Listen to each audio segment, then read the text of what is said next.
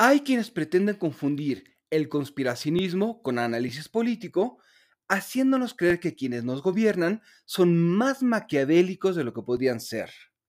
Sin embargo, lo que nos debería preocupar es la forma previsible que el presidente puede huir hacia adelante radicalizando su discurso. De hecho, es fácil adelantar los giros que podría tomar su retórica si así lo necesitase. Realpolitik 101. Comentario político rápido, fresco y de coyuntura con Fernando Duorak.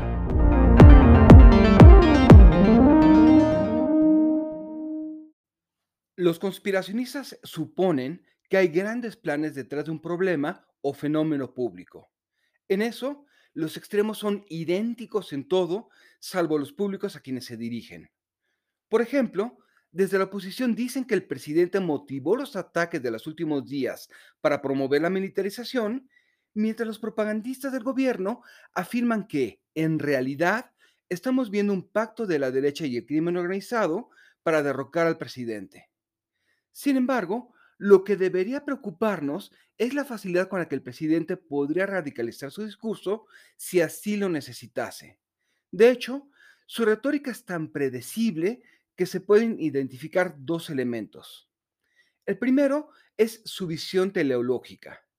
Como hicieron los pristas por décadas, se explica la historia del país a través de una saga épica que tiene un inicio, un desarrollo y una culminación inevitable. Para este caso, su cuarta transformación. Por ello, y si así lo desease, podría disfrazar su discurso como una conspiración de privilegiados, justificando cualquier esfuerzo que se haga por vencerlos. La historia está llena de ejemplos extremos donde a ciertos grupos se les ha marginado, reeducado o exterminado bajo esta argumentación. A lo anterior, se debe añadir una visión moral de tintes claramente religiosos, donde el presidente se atribuye una misión superior.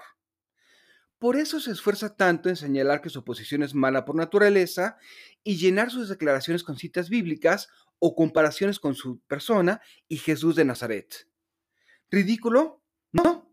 Mientras el discurso del presidente siga siendo creíble para una mayoría de la población. ¿Puede hacer algo la oposición?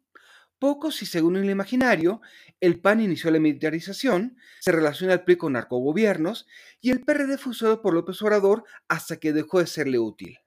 Lo peor, insisten en no entender qué les pasó encima en 2018.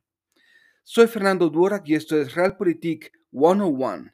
Hasta la próxima.